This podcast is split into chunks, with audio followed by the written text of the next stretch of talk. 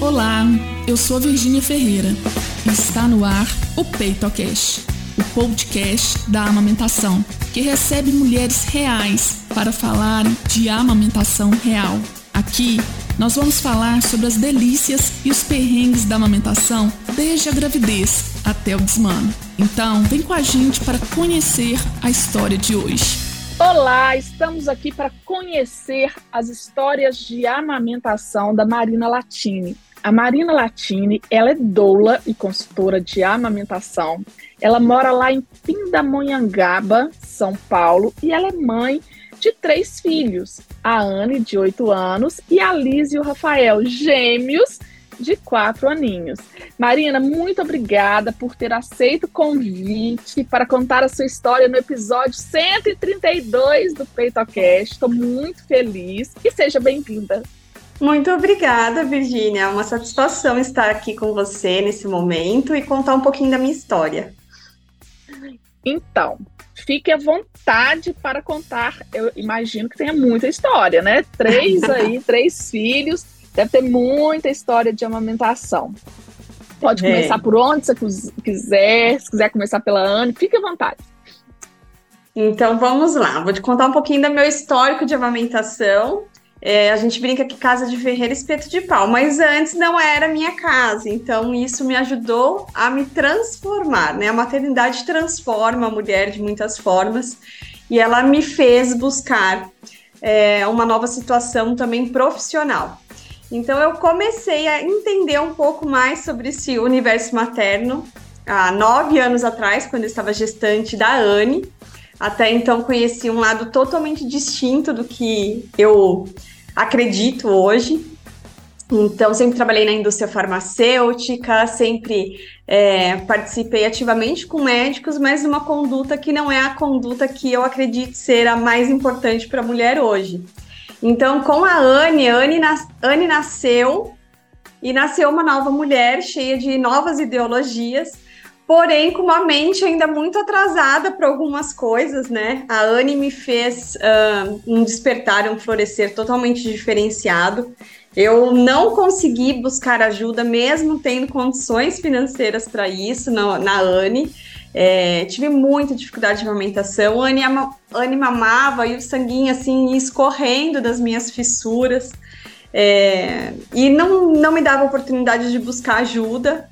Uma prima nutricionista que me ajudou falou assim: eu já estava quase desistindo da amamentação por tanta dor que eu passava. E ela falou que eu achava que eu não tinha leite, né? Aquela máxima de todas as mães. E ela que me ajudou, não, você tem que você tem que massagear. E veio, tá, apertou meu seio assim, né? Depois da massagem, meu leite, eu lembro que esguichou até a ponta da televisão. Eu falei, gente, eu tenho leite. E daí em diante a coisa começou a se consolidar. E eu consegui amamentar a Anne exclusivamente até os seis meses. Na verdade, até o quinto mês e meio, que foi quando eu voltei a trabalhar. E como eu trabalhava nos grandes centros né, hospitalares de São Paulo nessa época, eu não tinha como armazenar o leite, porque eu não tinha um local fixo de trabalho.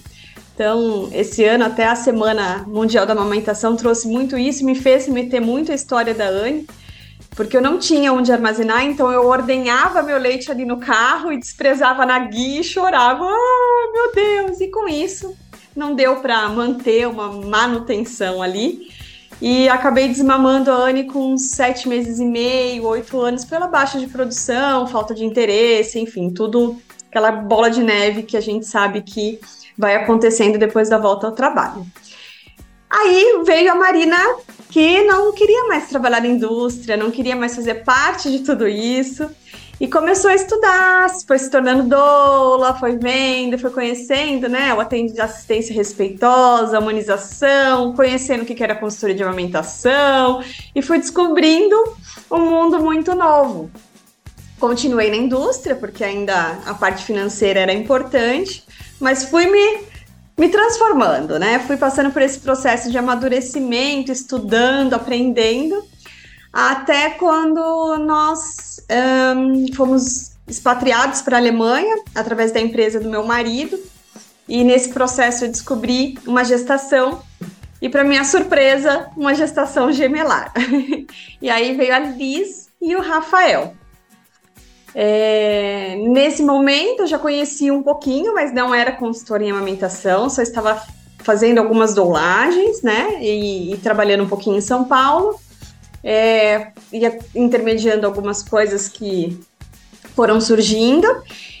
E aí veio Liz e Rafael, aquele desespero, né? De mãe de gêmeos com uma de quatro anos. Falei, e agora? O que, que eu vou fazer, né? Nem pensei na amamentação. Confesso que foi a gestação, a gente foi administrando, fazendo mudança para o exterior, grávida, cuidando de tudo isso. E, enfim, os, as crianças nasceram e eu tinha uma vontade louca de amamentar, já tinha aprendido bastante sobre isso. Mas eu pulei um.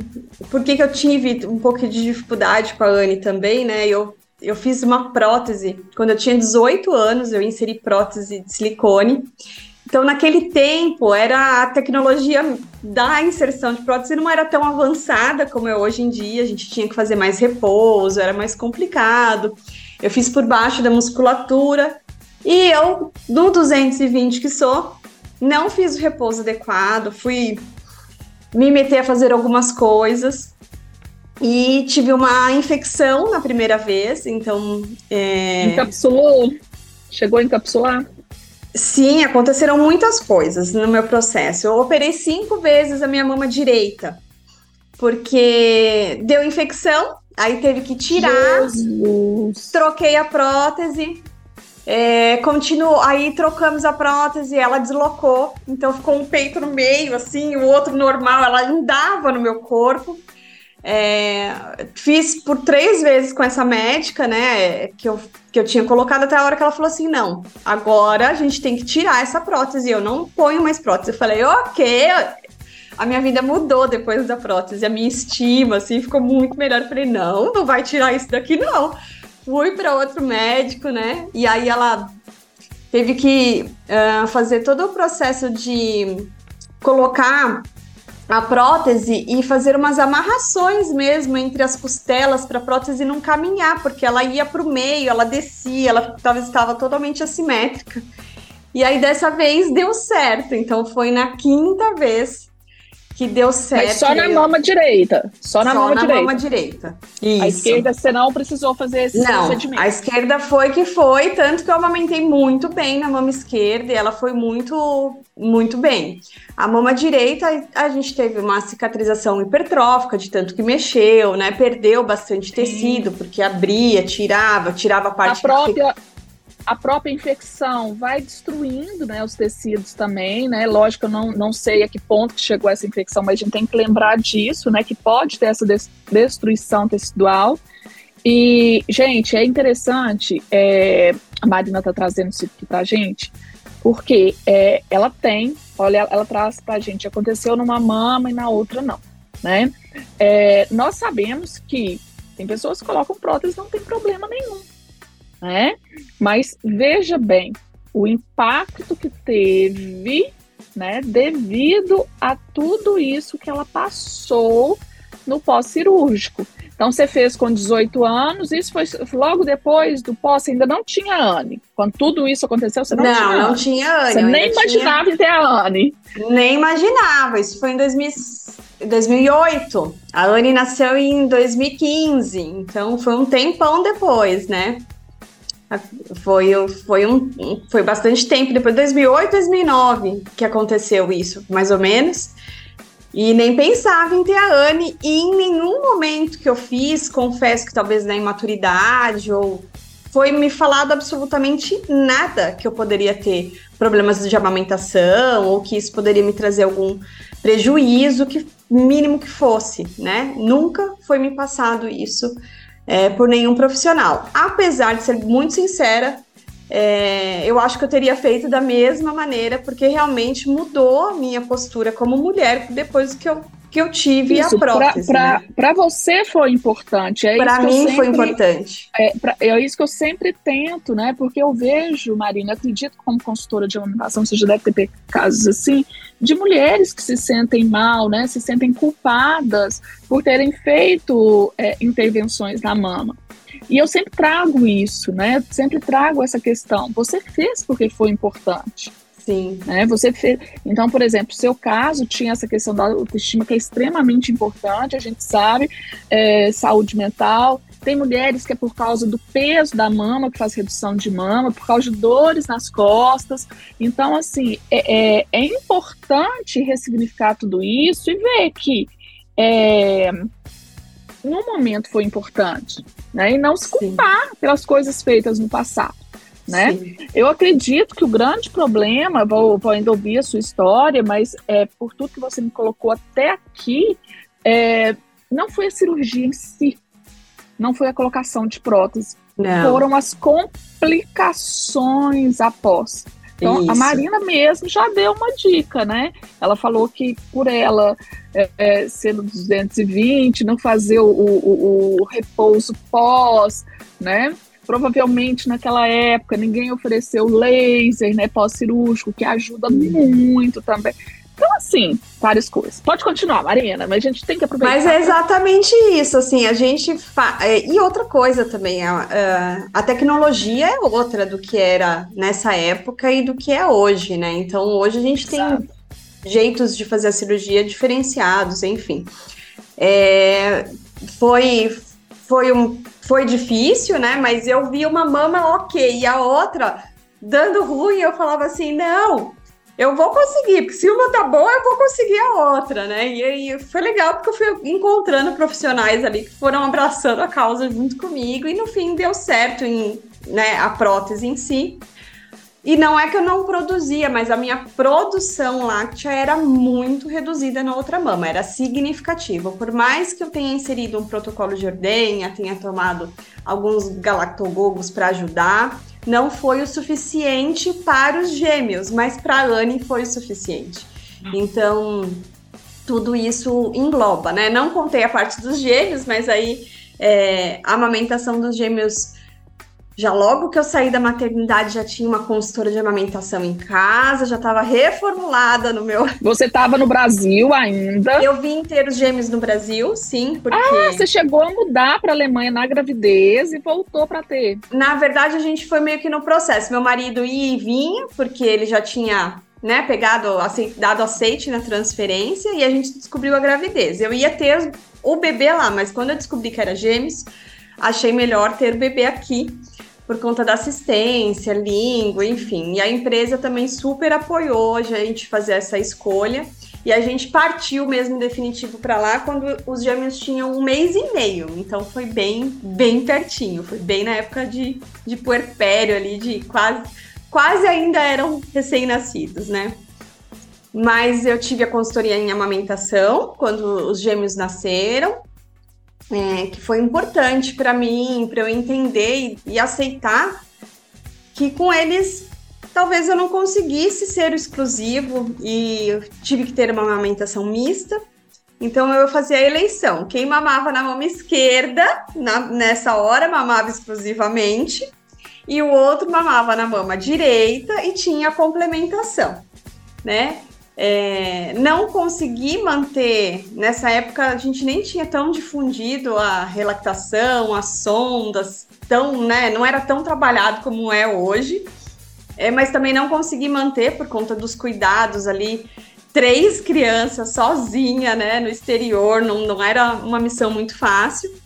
É, Sem rede de apoio. É, não foi, não foi uma época muito fácil, mas foi muito gostosa para esse aceitar, né, do, do, seu processo, né? A gente acreditar que a gente faz o melhor que a gente pode e tá tudo bem, né? Cada um tem a sua experiência e precisa passar por aquilo e tá tudo bem.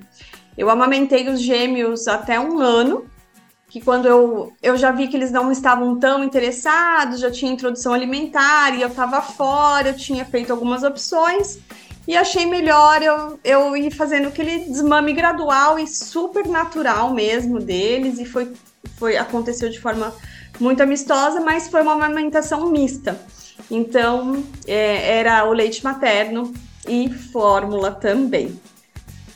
Mas foi bom, assim, foi, foi bom porque foi a minha história, né? Foi o que eu consegui fazer, não me senti culpada, como eu me sentia talvez no primeiro bebê, que eu falava, poxa vida, né? Eu não, não aceitava uma ajuda. Eu falei, como assim? Eu tinha aquela mentalidade, nasceu uma mãe, tem um bebê, tem um peito, vai acontecer, né? E aí você vê que você não precisava ter passado por um terço do que você passou por conta dessa teimosia, por conta dessa imposição social que a gente tem, enfim, esse histórico que a gente vai carregando. E, e eu era da indústria também, então a gente tinha, tinha conhecia um outro lado que depois vai estudar e conhece que é, é totalmente o contrário. E, e, assim, por incrível que pareça, mesmo tendo gêmeos, meu puerpério foi muito mais leve com os gêmeos do exterior do que com a Anne sendo a primeiro, meu primeiro filho. Então, eu sempre conto essa história para as famílias que eu acompanho, assim, que é da gente se permitir viver cada fase, cada momento, entender as suas limitações. Lógico que a gente não pode desistir na primeira situação. Tem que insistir, né? Tem que saber até onde é saudável mentalmente manter é, a amamentação e, e a importância da amamentação. E me sinto muito feliz por ter conseguido amamentar os gêmeos por mais de um ano, apesar de não, não ter conseguido ficar, permanecer por conta da jornada no exterior mesmo, que não era fácil. E a amamentação exige da mulher, né? Então é importante a gente é, ponderar esses pontos, que é, é muito significativo para a criança, mas exige também um preparo emocional da, da lactante em si. E que preparo, né? Que existe. É. Marina, então, antes de eu te fazer algumas perguntas, eu quero pontuar algumas coisas da sua fala bastante interessantes. Então, veja bem, gente, é, mediante tudo que aconteceu, né, a, uma coisa que é importante a gente trazer que durante a gravidez pode haver regeneração de ductos. Então ela deu, ela teve, né, é, essa infecção na mama direita, é, foi resolvido, tal, e veio a Anne. É, se não me engano, quanto tempo depois você falou? Quatro anos. Quatro anos que a, a, a sua cirurgia para Anne, não, ah, não. um pouco mais. Sete, é, né? Não, é em torno de sete anos. Sete anos. Então, gente, quanto mais tempo da cirurgia e a gravidez, isso é um fator bom tá? Do que se tivesse sido no pós-operatório. Então, esse fator é, é, um fator contribuinte. Por que eu estou chamando a atenção? Lembra que ela falou que a produção dela para a Anne foi suficiente, tanto que ela aumentou exclusivo, né? Os cinco meses e meio, tá? Então, é, ela não tinha uma hipogalactia para um bebê. Só que quando teve demanda de dois, devido a isso que aconteceu no peito direito dela, e ela traz isso muito bem, ela reforça isso, né? que dá para a gente perceber. Aí ela precisou da suplementação, mas ela amamentou. Né? Eu já falei isso aqui em diversos outros. A amamentação suplementada também é amamentação. Né? Porque tem mulheres que acham que não, se tá suplementando, né? É, não sei se já escutou esse, é, é, tem um episódio com a Shirley que ela fala que ela não aceitava que ela estava amamentando porque ela estava suplementando. E a gente tem que desconstruir isso também, valorizar que sim, tá? Estava amamentando, estava precisando suplementar. E o seu, no seu caso, você vê que não eram todas as mamadas. O que pegar, o que mamava o esquerdo nem precisava de suplementação. Olha que interessante isso. Então, gente, esse caso, é, ele mostra pra gente isso, a questão da regeneração de ductos durante a gravidez, né? Quando a destruição é maior, né? Como no peito direito, muitas vezes não é possível uma regeneração total, então pode comprometer a produção. Então, assim, para vocês conhecerem um pouco desse cenário. Mas a Marina mesmo mostra que no, dire... no esquerdo não teve impacto nenhum. Olha que fantástico.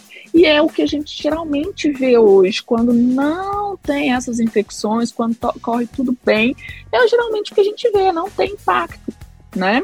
Ok. E então agora eu quero te perguntar o seguinte: perrengues qual foram os maiores perrengues? Elege uma da Anne e um dos gêmeos da amamentação. Aqueles perrengues que você não esquece.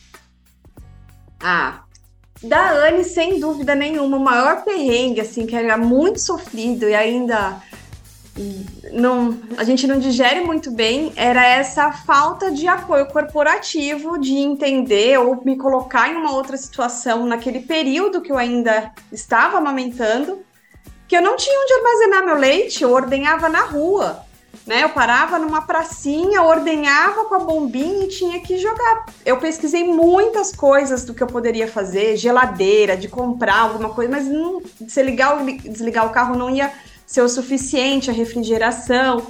Então, assim, eu não tive opção, né? Eu ordenhava para manter uma produção ali, mas também não conseguia fazer isso com uma certa constância, porque às vezes, né, é a dificuldade do local mesmo, não tinha um local de trabalho. Então, sem dúvida alguma, esse foi o meu maior perrengue, das pessoas passarem na rua e ver o peito para fora lá com a bombinha, né? Porque o carro da o vidro da frente não tem isso filme. E jogar na guia e ser sofrido, justamente por ter uma produção já ali bem limítrofe, né? Assim que eu conseguia manter a amamentação da Anne, mas eu sabia de como era difícil ordenhar na mama direita e ter que desprezar. E dos gêmeos, o perrengue máximo era quando eu precisava. Os dois estavam chorando e eu queria, às vezes, colocar os dois no peito e eu não conseguia, porque meu marido estava trabalhando, minha outra filha estava na escola e era pequenininha. E eu ia colocando assim, um de um lado, e ajeitando com o pé, ia trazendo, puxando com o pé o outro para tentar encaixar. Muitas vezes não conseguia. Era um desafio muito grande, porque não tinha, né? Quando você vai amamentar os dois ao mesmo tempo, é muito difícil. Então, sem dúvida, eram, são, foram os meus maiores perrengues, assim, de, de amamentação foram esses, assim, porque por mais que eu sabia que, ela, que aquela produção não ia ser o suficiente, a sucção não nutritiva ia acalmar ele por, por um tempo enquanto eu terminava de amamentar o outro. E eu tinha muito isso em mente já, apesar de não ser consultora nessa época. Me formei com você depois. É, e então, assim, eu falava, meu Deus do céu, que difícil estar aqui sozinho, não consegui encaixar, não consegui fazer. Quando meu marido estava era ótimo, porque ele me ajudava a posicionar, era sempre na invertida ali, né? Ou na cruzada, e a gente remanejava, mas sozinha eu comecei a desenvolver habilidades com o pé. Muito grandes. Ai, ô, ô, Marina, deixa eu te contar. Então, para quem está nos ouvindo, né? Muitas gestantes, muitas mães que estão amamentando nesse momento estão nos ouvindo.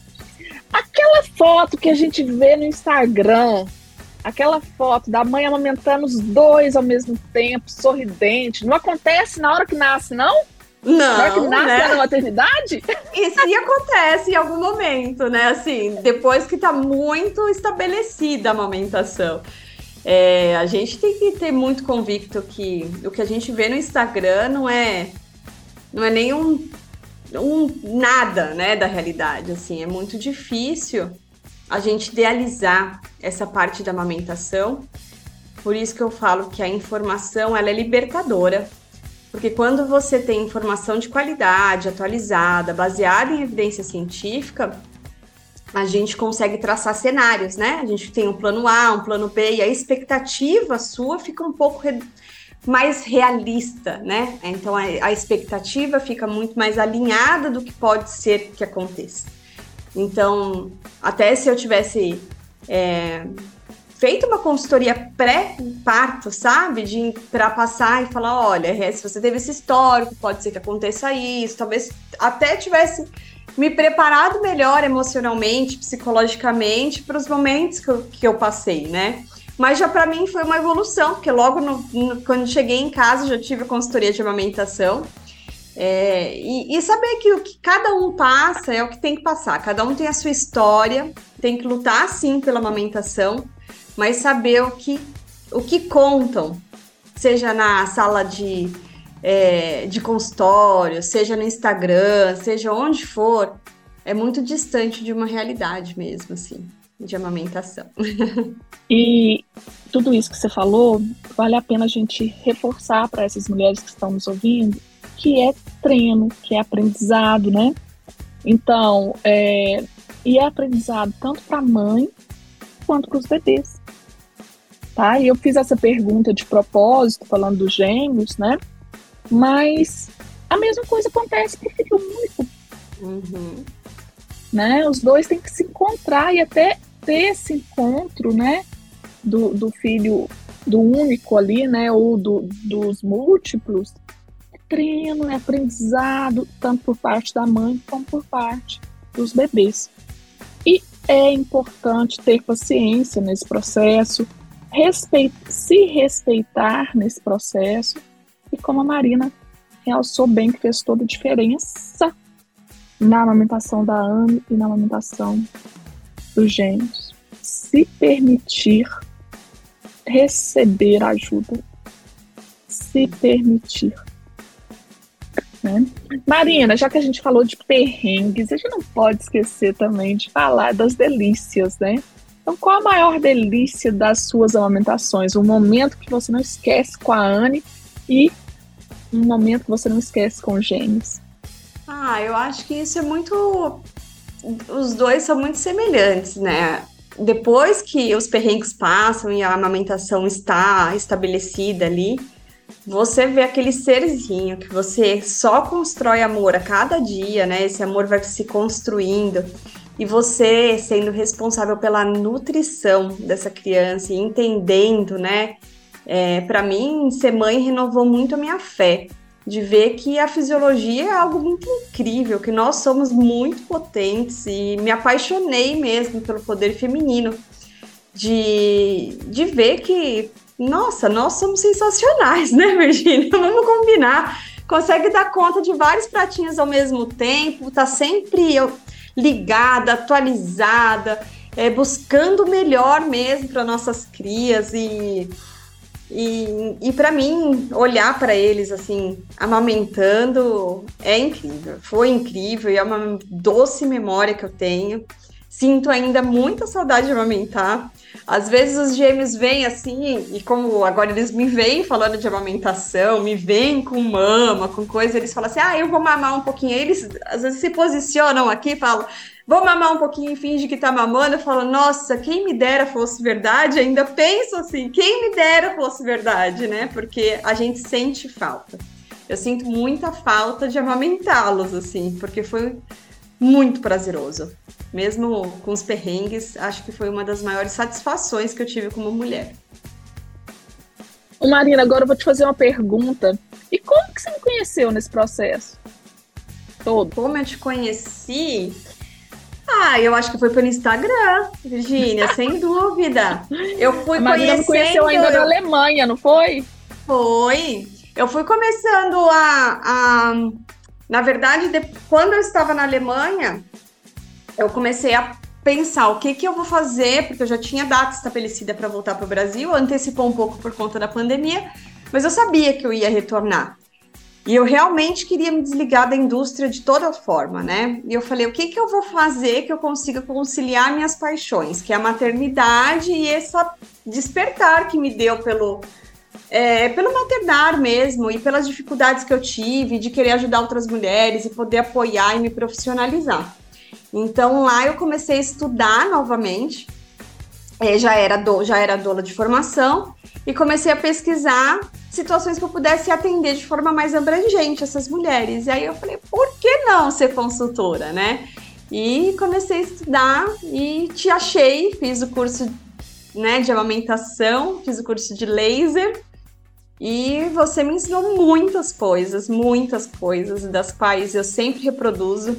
Tanto tem uma frase sua em todos os meus encontros de pré-natal que eu sempre escuto até o seu sotaque maravilhoso. Você sabe que eu sempre falei do seu sotaque, né? Eu amo sotaque, gente. Eu sou apaixonada por sotaque. Aí eu, a Virginia falava muito assim no curso. O peito não é estoque, né? O peito é fábrica, o peito não é estoque. E isso vem assim até com o sotaque dela falando na minha cabeça. E eu sou apaixonada por essa frase. E eu sempre reproduzo muito e com marco, assim, das suas aulas. E o, e... Sonho, o sonho de toda mulher é que o peito fosse transparente, né? É. para ver Exato. o leitinho, para acreditar mais, né? Para poder é. acreditar na sua capacidade. Exato. Marina, agora eu gostaria que você deixasse uma mensagem, me deu essa curiosidade de saber como que foi, né? Mas é, Eu me lembro de você nas aulas, sempre muito dedicada. Mas vamos lá. É, deixa agora para a gente finalizar, deixa uma mensagem para gestantes, para as mamães que estão nos ouvindo. Eu vou direcionar, mas você pode falar o que você quiser.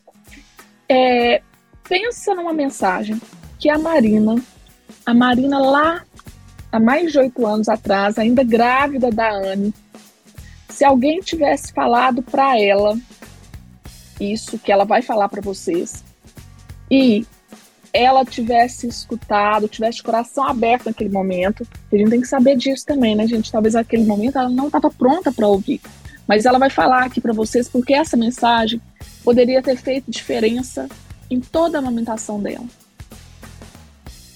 Eu acredito que a, a mensagem principal que eu gostaria muito de ter ouvido e ter é, digerido de uma certa forma é levar a maternidade com mais leveza, porque isso vai fazer as coisas fluírem de uma maneira mais eficiente.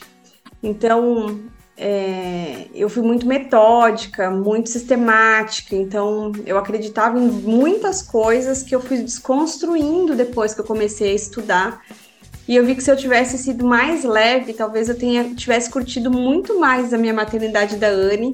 E quando eu vejo que eu fui muito mais leve na dos gêmeos, foi uma gestação, uma amamentação e um puerpério muito mais tranquilo. As coisas fluíram, porque eu me permiti a não ficar só pensando no futuro, a viver aquele dia. Então, a maternidade eu acredito que seja muito isso. A gente tem que viver aquele dia.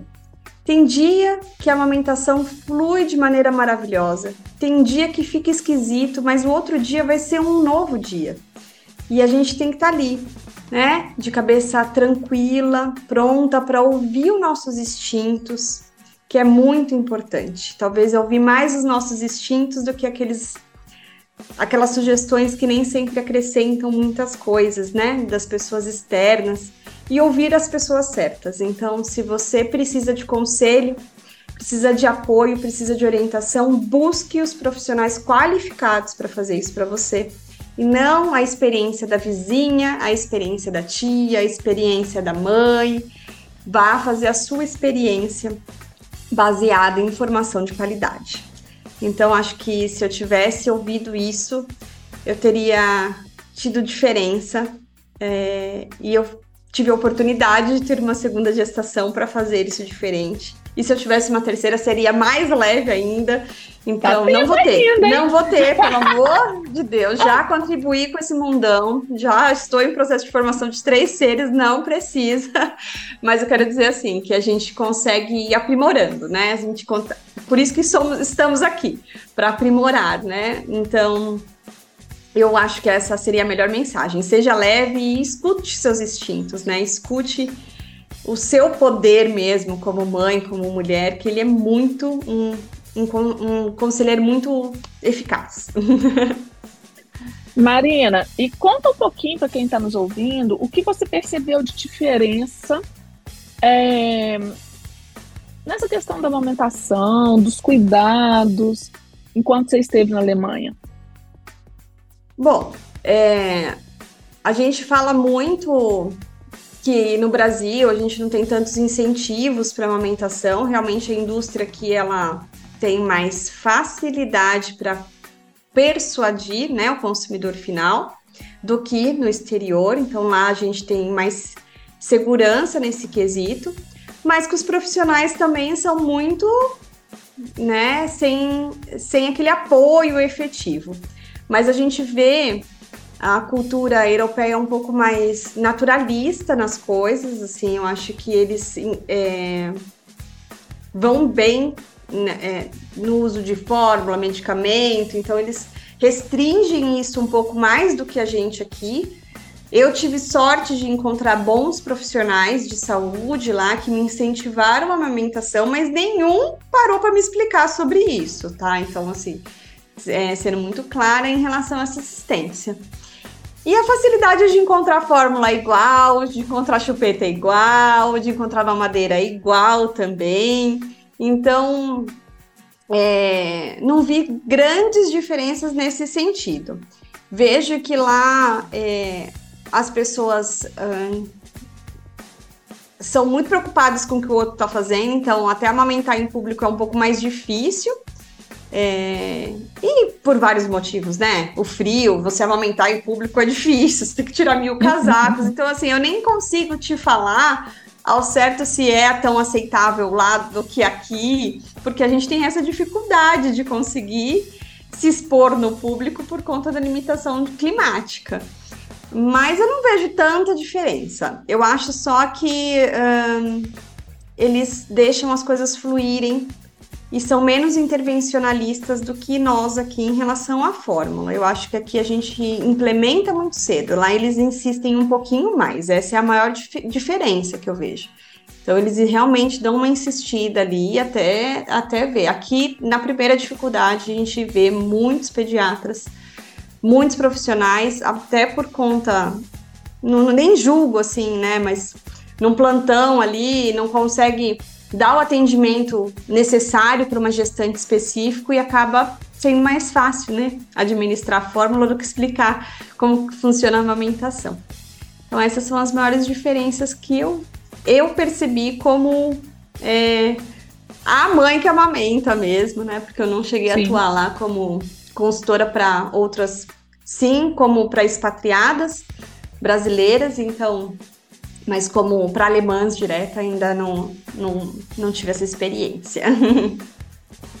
Ótimo. Marina, muito obrigada.